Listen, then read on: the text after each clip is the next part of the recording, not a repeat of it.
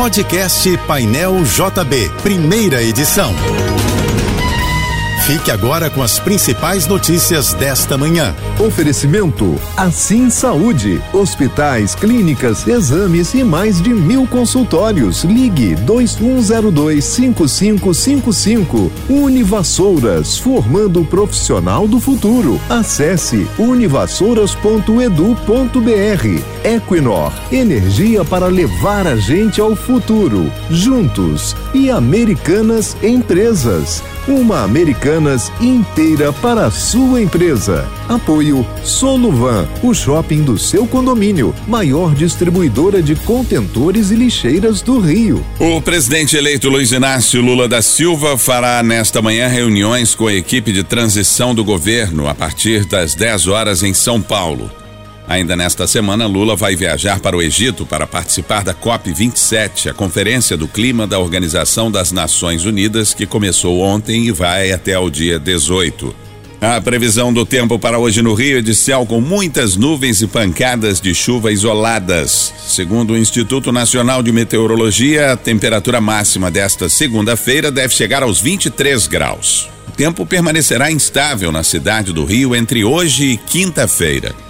A Prefeitura do Rio lançou um serviço exclusivo para reclamações sobre ônibus com ar-condicionado desligado. O usuário insatisfeito pode entrar em contato por meio da Central de Atendimento 1746, pelo aplicativo ou site da Prefeitura, ou ainda pelo WhatsApp, através do número 21 3460 1746. Basta informar a data, a hora e o número da linha. Com as informações, os fiscais vão para as ruas vistoriar os ônibus com maior número de reclamações e multar os consórcios se forem constatadas as irregularidades. O Brasil fechou o Mundial de Ginástica Artística de Liverpool, na Inglaterra, com um recorde de pódios. Pela primeira vez na história, a delegação brasileira somou três medalhas em uma única edição do evento.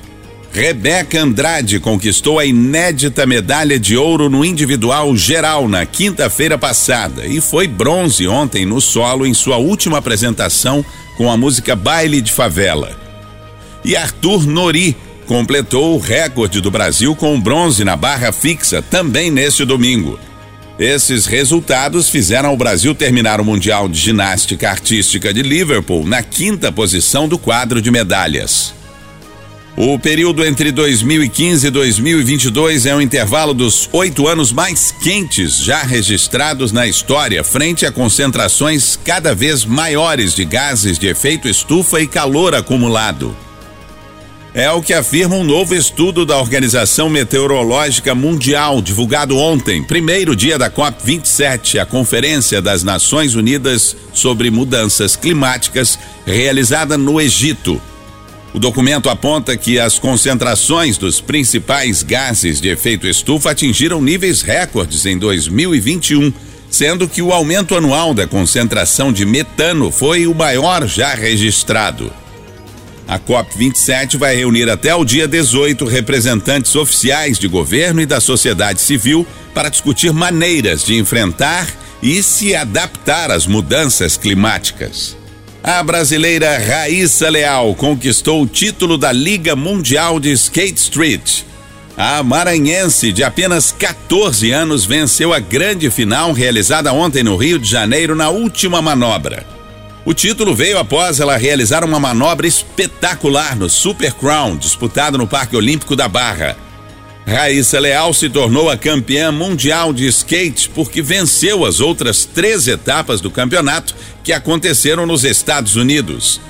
A final foi disputada por Raíssa Leal e mais sete skatistas, e nesse grupo estavam outras duas brasileiras, Pamela Rosa e Gabriela Mazeto, mas elas não se classificaram para a segunda fase. Pamela ficou na quinta colocação e Mazeto na sétima. Começa hoje o julgamento da ex-deputada federal Flor de Lis e de mais quatro réus acusados de envolvimento na morte do marido dela, o pastor Anderson do Carmo, em junho de 2019. O julgamento está marcado para começar daqui a pouco, às 9 horas, no Fórum de Niterói e, por causa do número de réus, deve se estender por três dias. Além da ex-parlamentar, serão julgados a filha biológica de Flor de Lis, Simone dos Santos, a neta, Rayane dos Santos, e os filhos adotivos André Luiz e Marzi Teixeira. Pastor Anderson do Carmo foi executado a tiros no dia 16 de junho de 2019 na garagem da casa onde morava com a família, no bairro de Pendotiba, em Niterói. O ministro da Saúde, Marcelo Queiroga, fez um pronunciamento em cadeia de rádio e TV pedindo para que pais e responsáveis vacinem as crianças contra a poliomielite. Segundo dados do Ministério, a campanha que ocorreu em agosto e setembro deste ano vacinou menos de 70% do público-alvo, composto por crianças de 0 a 5 anos. A meta é imunizar 95% das crianças nessa faixa etária em todo o país. A Igreja Batista da Lagoinha, em Belo Horizonte, confirmou a morte do ex-ator Guilherme de Pádua, que foi condenado pelo homicídio da atriz Daniela Pérez, filha da autora Glória Pérez. O crime aconteceu em dezembro de 1992, no Rio. Pádua foi solto seis anos e nove meses depois, após cumprir um terço da pena, e se tornou pastor da igreja em 2017.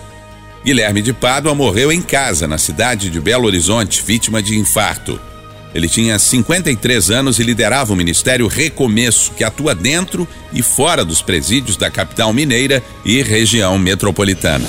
Você ouviu o podcast Painel JB, primeira edição.